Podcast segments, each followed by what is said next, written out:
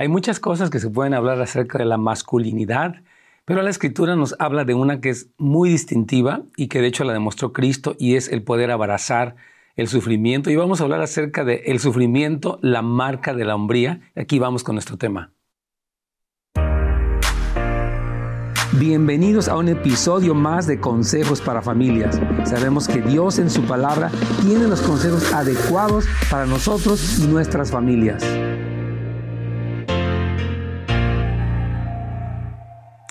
Hola amigos, ¿cómo están? Nos da mucho gusto eh, pues, iniciar una semana de programas con todos ustedes. Gracias por acompañarnos. Aquí estamos para servirles. Y en este caso, el, tema del sufrimiento, la marca de la hombría, se nos hace un tema muy importante porque hay mucha controversia, eh, sobre todo actualmente en cuanto a la hombría. Yo creo que ha habido un ataque frontal de parte de la cultura para que, para como tomar la hombría como algo tóxico y erradicarla. Y si bien es cierto que los hombres hemos fallado de muchas maneras históricamente y muchas familias están afectadas por el adulterio, el alcoholismo, la responsabilidad y tantas otras cosas, eh, esa es una realidad de lo, de lo que ha sucedido. Eh, también el concepto de la hombría, muy importante, eh, la realidad, el género masculino fue creado por Dios. Génesis capítulo 1, versículo 27, Dios dijo, hagamos al hombre a nuestra imagen, conforme a nuestra semejanza, y dice que varón y hembra los creó. Entonces Dios creó dos géneros, es el hombre y es la mujer.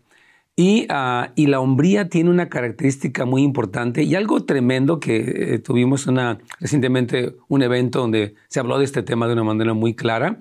Ah, y decía Jake Hamilton, la hombría, perdón, la biología es una profecía y es un destino o, tiene un propósito. Es decir, que nuestra eh, constitución física, nuestra realidad biológica de ser, en el caso de varones, eh, tener nuestros genitales, lo que es de, los hombres, nos distingue como varones y es, habla de nuestra función también.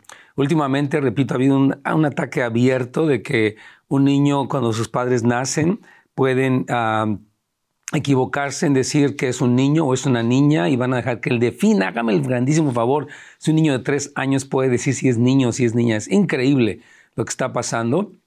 Pero no quisiera entrar tanto en este tema, sino particularmente en el asunto del sufrimiento como una nota de la hombría y tiene mucho que ver con lo que nosotros como varones eh, entendemos de nuestro papel como, como hombres e incluso de cómo les enseñamos a nuestros hijos a ser hombres. Yo creo que el que un papá le enseña a su hijo cómo, a, eh, qué, es la hombría, eh, cómo es que él se distingue del sexo femenino, lo que es la masculinidad, eh, es muy importante. Entonces, vamos a hablar un poquitito acerca de este tema. Y suena un poco fuerte cuando digo el sufrimiento en la marca de la hombría, suena como que, wow, ¿a poco vamos a ser masoquistas? No. Quiero explicar, queridos amigos y hermanos, que no estamos hablando de un sufrimiento codependiente. O sea, una persona que me gusta sufrir, pégame pero no me dejes y sigue haciendo cosas horribles, sigue destruyendo todo y yo no te voy a dejar y voy a seguir tolerando esto. No estoy hablando de ninguna manera de un sufrimiento masoquista malentendido, sino más bien del sufrimiento del sacrificio. Y el ejemplo y el prototipo más impresionante de todos es el de Jesucristo. Jesucristo dice la palabra en Filipenses capítulo 2 versículos 5 al 8, haya en ustedes esta manera de pensar que hubo también en Cristo Jesús. Existiendo en forma de Dios, Él no consideró el ser igual a Dios como algo a que aferrarse. Observen la dignidad, la grandeza, la naturaleza de Cristo como Dios y dice que ni siquiera esta condición tan exaltada le impidió o Él se aferró a eso, sino que Él se despojó. O sea, ella habla del, de, este sufrimiento, de esta entrega. Y dice, tomó la forma de siervo y haciéndose semejante a los hombres, o sea, tomó esta naturaleza humana y hallándose en la condición de hombre, se humilló a sí mismo, haciéndose obediente hasta la muerte y muerte de cruz. Entonces, Cristo se presenta como el prototipo de la hombría y del sacrificio. Y de hecho, Pablo, en el capítulo 5 a los Efesios, cuando habla de maridos, amen a sus mujeres como Cristo amó a la iglesia y se entregó o se sacrificó a sí mismo por ella, a fin de presentársela a sí mismo como una iglesia gloriosa que no tuviese mancha ni cosa semejante. Entonces, tenemos que entender lo que es el papel de la hombría y cómo a nosotros fuimos como varones, y es muy importante nosotros como hombres entender que fuimos llamados, fuimos hechos para abrazar el sufrimiento, la dificultad, la dureza, lo, tedioso de algo, lo difícil de algo, porque e, esa es el, eh, el, llamado. O sea, vivimos en una sociedad eh, y en una, con una juventud que quiere evitar a toda costa el, sufrimiento. No quiero casarme porque no quiero que alguien me estorbe mi individualidad, mis sueños, mis planes, mi ejercicio, mi cuerpo. Increíble, ¿no? El nivel de egoísmo, de narcisismo que existe, la verdad. Y muchos de estos jóvenes no han aprendido el valor de sacrificarse y la bendición de entregarse por su familia, por sus hermanos cuando son solteros, eh, sacrificarse en algo que es duro, que es difícil, que es tedioso, porque esa es la vida. Entonces, mientras sigamos criando una generación que no entiende y valora el sacrificio genuino, adecuado, repito, no hablo del masoquismo ni la codependencia, estamos cometiendo un grave error. ¿verdad? Muchas personas, por ejemplo, eh, no han entendido la importancia de abrazar el sufrimiento y lo que quieren es, por ejemplo, hacer que sus hijos y su esposa se sientan bien, lo cual no está mal, pero a veces queremos más bien arreglar a la gente que nos rodea que eh, elevarlos a, a lo que Dios quiere, o sea, convertirnos en impulsores del potencial de los demás de la esposa, de los hijos de una manera correcta. Porque lo que queremos es, o sea, quiero arreglar a mi esposa para que no me moleste. Y quiero que mi hijo actúe bien para yo no verme mal. Entonces, no, hermanos, fíjense, cuando vemos la definición bíblica de lo que es el amor, en 1 Corintios capítulo 13, versículo 4, bueno, desde el versículo 2 o 3 empieza a hablar de el amor, todo lo que es, de hecho desde el 4. Y la versión en español dice, el amor es sufrido, es benigno, el amor no tiene envidia, no es, no es cactancioso, no se envanece. Bueno, quiero seguir hablando un poquito de eso, pero quiero decirle si tiene una pregunta, puede llamarnos al 1 877-711-3342. Repito, 877-711-3342. Si tiene usted alguna pregunta, por favor déjela en nuestras páginas, ya sea de YouTube o de Facebook de su servidor Pastor Nes Gómez. Repito, Facebook o YouTube. Ahí está nuestra página, nuestro canal. Y usted puede dejar ahí su comentario, eh, su pregunta. Estamos aquí para contestarle con mucho gusto. Específicamente en el tema de hoy se llama el sufrimiento, la marca de la verdadera hombría. Yo creo le pondría también. Y este, ah, creo que este es un tema muy importante porque más que nunca, hermanos, tenemos que defender el concepto bíblico de la hombría y de hecho celebrar la hombría correcta. Yo decía al principio que ha habido una hombría que abusó de su papel, que confundió liderazgo con machismo, que confundió ternura con debilidad, que confundió lealtad con ser mandilón. Hay muchos conceptos equivocados, pero por eso es importante entender el valor de la hombría, de la masculinidad y poder eh, tomar nuestro lugar. Un hombre que es hombre, en todo el sentido amplio de la palabra, tiene esta característica como la que estamos hablando el día de hoy, abraza el sufrimiento. Yo les he dicho a los varones en nuestros eventos, les digo, mira, tú pues tienes un día pesado, te paras temprano, este, tienes tu tiempo con Dios, obviamente. Después sales a trabajar, puedes trabajar algunos en la construcción, en la jardinería, en la plomería, la electricidad, el transporte, tanta cosa. Es pesado, es duro, es cansado, hay calor, frío, jefes difíciles, clientes, todo es difícil. Y pero cuando tú llegas a tu casa, tienes que tener un gancho imaginario afuera de la puerta y decir, voy a colgar todo mi fastidio porque yo necesito llegar bien para mi familia, tengo que llegar entero a saludar a mi esposa, a ayudarla, a este, hablar con mis hijos, a, estar de buen humor, a transmitir lo que Dios me ha dado. O sea, eso es sufrimiento porque implica que no, es que yo, yo me siento cansado, yo ya no quiero, yo estoy haciendo mucho. Toda esta mentalidad, insisto, narcisista, nos lleva a pensar que, que como que somos el centro del universo yo quiero decirte que tú no eres el centro del universo, Cristo es el centro del universo y Él nos hizo parte de su historia y tenemos un papel importante, pero el centro es Él y como papás aprendemos a poner a nuestra familia primero. Y dice, pero es que es muy duro. Claro que es duro y por eso somos hombres. Por eso estamos más fuertes físicamente, por eso tenemos una constitución, nuestros hombros son más anchos para poder abrazar la carga de lo que implica pues llevar una familia, ¿verdad? Entonces es importantísimo. Entonces, este punto de que dice que el amor es sufrido tiene que ver con cómo es que el amor sufre. En inglés es long suffering. Es un sufrimiento de largo plazo.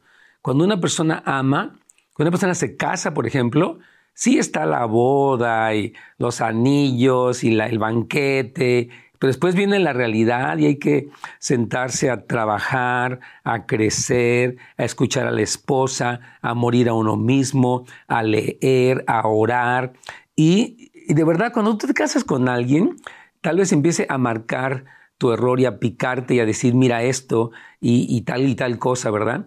Y Dios utiliza el matrimonio, lo creemos muchos, muchos hombres de Dios, que para un proceso de santificación, la verdad. O sea que nuestro matrimonio, cuando estamos en Cristo, nos puede hacer personas más santas y más maduras y más como Cristo. Ahora, cuando tú estás en tu carne, y esto pasa muchísimo, pues tu matrimonio se convierte en que, ¿por qué me interrumpen? ¿Y por qué yo me casé para que me cocinara? para que me atendiera, para que me respondiera sexualmente, y si ella no está dispuesta, pues me busco otra. Y hay un concepto súper egocéntrico. Miren, cuando una persona se casa, hace unos votos, ¿no? Dice, yo le prometo a Dios que voy a amarte toda mi vida y en tiempos de salud y de enfermedad, de riqueza y de pobreza, renunciando a las demás mujeres para guardarme solamente para ti mientras tú y yo vivamos. Los votos son una promesa que le hacemos a Dios y a la pareja frente a la iglesia, a los familiares y todos los demás, de que vamos a estar, no importa lo que pase. Y eso es la hombría, la valentía de seguir adelante a pesar de la dificultad, de la enfermedad, de la pobreza, de cuando la pareja no responde bien, cuando la pareja no quiere crecer espiritualmente, cuando la pareja se enferma físicamente, allí se ve la hombría. Ahí para eso uno es hombrecito, ¿verdad? Para responder. Entonces, la pregunta que yo te quiero hacer hoy como varón es, ¿estás dispuesto a sufrir a largo plazo? ¿Verdad? ¿Qué pasa? Hay muchos matrimonios que son difíciles, ¿no? O sea, las personas tienen problemas de mucha índole, ¿verdad? Mentales, físicos, emocionales, espirituales. Y la pregunta es que, o sea, ¿qué vas a hacer? Dice la Biblia que Cristo, hermanos, se entregó por su iglesia y la iglesia es imperfecta, está dividida, eh, tibia, eh, todo lo que sabemos que pasa en la iglesia, pero Jesús se entrega a sí mismo para santificarnos. Ahora, si Cristo lo ha hecho por nosotros y Él es nuestro modelo, entonces nosotros somos llamados a hacer lo mismo. Y, ya ve que estoy pensando que tal vez no hay preguntas hoy porque a veces, no sé, yo, yo invito a los varones a que, a que abraces esto y a las mujeres, la verdad que mientras están escuchando esto, sé que muchos de nuestro público son hermanas queridas, este, oren por su esposo y invítenlo a que lo escuche esto, eh, no como a ver, óyelo, no, no, sin decir, ¿sabes qué? Wow, estamos viendo bíblicamente la importancia y el llamado y el papel de la hombría que es grande. La verdad, necesitamos a Cristo, hermanos, porque si no, tronamos, o sea, nos caemos en la en el egoísmo. De veras, yo estoy sorprendido, hermanos queridos, como pastor y consejero, de tanta infidelidad que existe, eh, porque es, por ejemplo, la relación sexual de la pareja no está bien, tienen eh, problemas, hay impotencia, hay mucho de, o sea, descuido, falta de entendimiento, etcétera, poca frecuencia y lo que sea. Y las personas lo que hacen es buscar una salida fácil en las redes sociales, en la pornografía, en la masturbación. Entonces empieza a deteriorar su matrimonio. Pero si usted está teniendo una lucha de este, en este aspecto, muera a sí mismo, pida ayuda, busque al Señor, lea libros, busque compañeros de rendir cuentas para que usted pueda decir, voy a vencer esto, en vez de decir, es que mi esposa no me responde, es que ya se enfermó, es que ya se ve mal, pues tú tampoco te ves tan bien. Todos estamos haciéndonos viejos, hermanos y tenemos que poder de verdad tener una actitud como la de Cristo. Por eso me encanta este tema, el sufrimiento, la marca de la verdadera hombría. Mire, Jesús dejó su posición en gloria, como leíamos en Filipenses, y Él se entregó, ¿verdad? Y mire, cuando Cristo estaba muriendo, en realidad la que, puso, eh, la que puso en la cruz a Cristo fue la iglesia, o sea, Él murió por nuestros pecados, dice Isaías 53, por nuestras rebeliones, el castigo de nuestra paz fue sobre Él. Entonces Cristo no estaba llevando algo por su desobediencia, imprudencia, no, Él vino, Él dijo, nadie me quita mi vida, yo tengo poder para poner mi vida y para volverla a tomar. Cristo no era una víctima. Él dijo, yo hago esto conscientemente y cuando lo estaban crucificando, traicionando sus amigos, eh, los, religiosos, el pueblo de Israel, él dijo, perdónalos, porque no saben lo que hacen. Eso es sombría. De verdad, hermanos, yo quiero animar, fíjese bien, a que los adultos vivamos este llamado, que suena difícil y es difícil, pero con Cristo podemos, y que invitemos a nuestros jóvenes, hermanos, porque muchos jóvenes, mire, yo voy a decirle algo, los jóvenes necesitan entender eh, lo que es ser hombre y necesitan casi tener estos ritos de iniciación. ¿A qué me refiero, por favor, para entenderlo bien? Es decir, que eh, él tiene que saber que cuando pasa de la niñez a la adultez, a veces la etapa de la juventud se prolonga. O sea, siguen siendo adolescentes hasta los 30 años, ¿verdad? Y nosotros, ¿sabe qué hacemos? Le damos un teléfono, porque no queremos lidiar con ellos y queremos ganarnos su, afecto, queremos caerles bien. Y el teléfono, fíjate, cuando tú le das a un niño un teléfono, le estás diciendo, yo creo que tú eres suficientemente hombre para manejar las tentaciones, las invitaciones, las comparaciones, y, eh, y le das un teléfono, pero él no está preparado. No está preparado, hermanos. Yo les quiero nuevamente insistir, no les den teléfonos a sus hijos, por favor por favor a ustedes, o sea, por, por su propia familia. Ahora, si le va a dar un teléfono a un adolescente ya terminando la high school, la preparatoria, que no tenga acceso a ninguna cosa de redes sociales ni de internet, puede hacer llamadas, puede mandarle textos a usted. O sea, usted puede, debe de vigilar, hermanos. ¿Sabe cuántos jóvenes están adictos desde los, se, ha comprobado desde los ocho años, ahora están adictos a la pornografía? Ya están consumiendo esta basura que los destruye, que los arruina, que los corrompe, que los avergüenza, que los desconecta de Dios, de la iglesia, del sexo opuesto, de sí mismos, que se sienten atormentados, avergonzados, culpables. Eh, eh, terrible, hermano. Yo estoy sorprendido, de veras, sorprendido de cómo nuestros jóvenes, cuando no están en una pantalla, como que no existen. Están así como como que eh, no, no pueden ya sin las pantallas y nosotros los padres les hemos dado a nuestros hijos las herramientas para aislarse, para volverse adictos, para compararse, para deprimirse. Hermanos, vamos a recapacitar. Porque yo he escuchado, mire, yo quiero decirle sinceramente esto. Decimos esto y las personas no cambian. Sí, pero mi hijo tiene su teléfono, no se lo reviso y se lo pago. Y mi hijo es rebelde, es irresponsable, eh, eh, se cree quién sabe qué. Ah, y yo le sigo dando eso, porque tengo miedo a que se enoje conmigo y porque ah, quiero caerle bien. Entonces, Dios mío, hermanos, tenemos que recapacitar. Muy importante, estaba contando Jake Hamilton algo tremendo, ¿verdad? De cómo en las tribus, por ejemplo, africanas, se hacen los ritos de iniciación. Se les lleva, por ejemplo, creo que esto es en Australia, ¿verdad? Bueno, en África nos contó que a los niños se les circuncida a los 13 años se les acuesta desnudos frente a toda la aldea, con los brazos abiertos y unas piedras, y se les corta el prepucio, y el que tira la piedra que tiene en la mano no está listo para ser hombre. Otro rito de iniciación es que a los jóvenes se les lleva a una cueva. Ahí en un lugar alejado tienen que cortar una, piedra y hacerse un hacha, ir de cacería, matar a un animal para llevarlo a la aldea y poder apoyar pues, la, economía y la, el sustento de la aldea. Así que estas tribus le enseñan al niño que va a ser un hombre el rito de la iniciación, o sea que no pasas a la etapa adulta porque ya estás grandote, te está cambiando la voz y no, tú pasas a la etapa adulta cuando aprendes a sufrir, aprendes a entregarte, aprendes a darte por los demás, aprendes a sacrificarte. Estas cosas, hermano, son importantísimas porque eh, el sufrimiento sí está conectado con la hombría.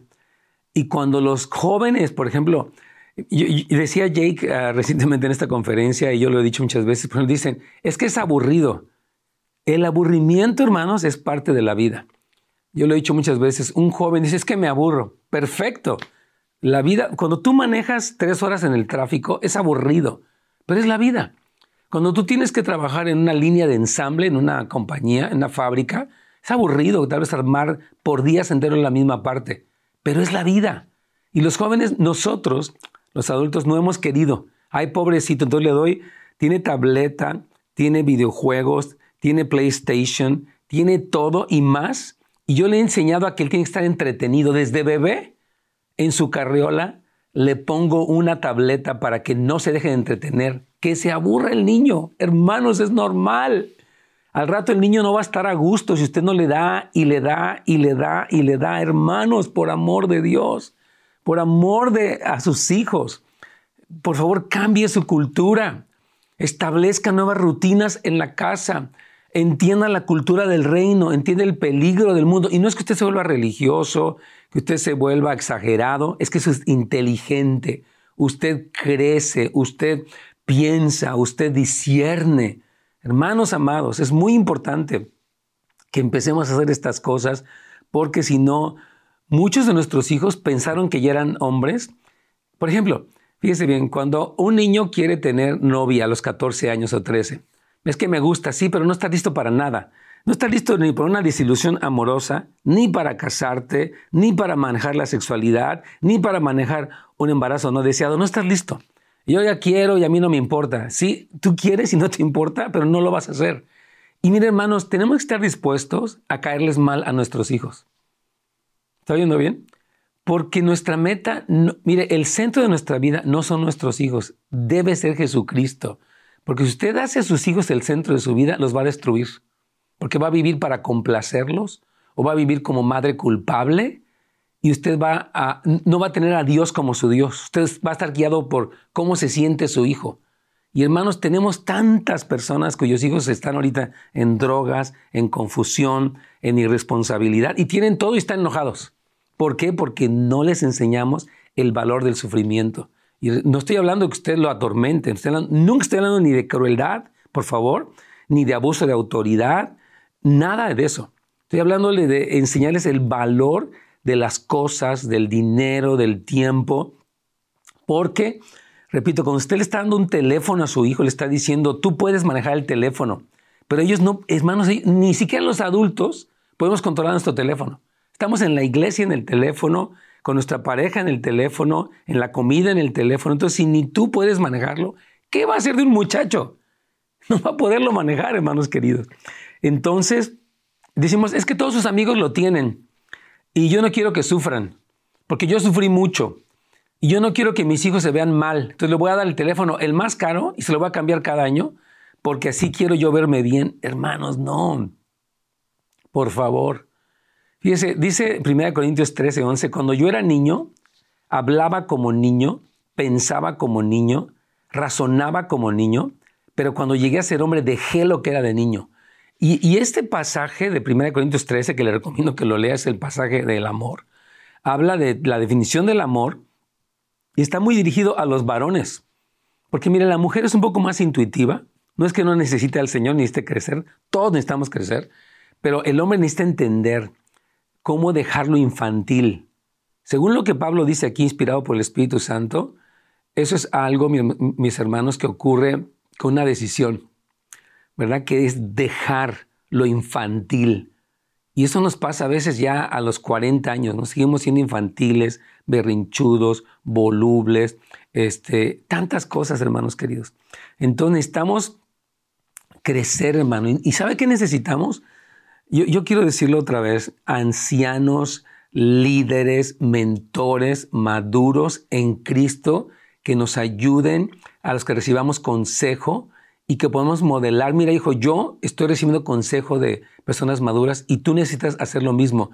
Y dijo alguien ah, eh, este, una frase que me encantó eh, recientemente que decía, It takes a village to raise a kid. O sea, se requiere toda una villa, toda un, ah, una aldea para criar un hijo. No solamente el papá y la mamá, que son esenciales, la iglesia, sino toda una comunidad, hermanos queridos, para criar hijos que, ah, que puedan triunfar, hijos que puedan ser libres de las seducciones de Satanás que quieren... Mira, Satanás quiere que tu hijo sea un adicto, sea rebelde, esté confundido y deprimido. Y aparte que no quiera hacer nada. Satanás quiere eso, ¿verdad? Y nosotros como papás, sin querer, queriendo, no sé cómo decirlo, contribuimos, hermanos, indirectamente a eso. Entonces, yo quiero hoy, eh, de hecho, leer este, eh, este pasaje de, Lamentaciones, ¿no? En, el libro de, Lamentaciones el profeta habla de cómo él había pasado por aflicción, por, dice Lamentaciones 3.1, yo soy el hombre que ha visto aflicción bajo el látigo de su indignación. él habla de procesos de sufrimiento que Dios le permitió pasar. Dice, fui objeto de burla. Dice, eh, dice, me llenó de amarguras y me empapó de ajenjo. O sea, Jeremías estaba hablando del el proceso que Dios le había hecho pasar como parte de su formación. Pero al final de ese capítulo 3 dice, esto recapacitaré en mi corazón, por lo tanto esperaré. Por la misericordia de Jehová no hemos sido consumidos, porque nunca decayeron sus misericordias. Grandes eh, es tu fidelidad. Y dice que en este mismo capítulo, que bueno le es al hombre llevar el yugo desde su juventud. O sea, los hombres necesitan aprender la hombría desde su juventud correctamente, no cruelmente, no religiosamente, bíblicamente, balanceadamente, para que podamos criar jóvenes y hombres que estén preparados para confrontar el engaño de Satanás y estar firmes en el Señor. Así que yo quiero animar, hermanos amados, a que abracemos, que entendamos que la marca de la hombría es el sufrimiento entendido adecuadamente. Dios me los bendiga muchísimo. Gracias por habernos acompañado este día. Y primeramente, Dios, continuaremos después con otra eh, enseñanza, otro tiempo aquí en Consejos para Familias. Gracias por habernos acompañado el día de hoy en un episodio más de Consejos para Familias. Nos vemos la siguiente vez.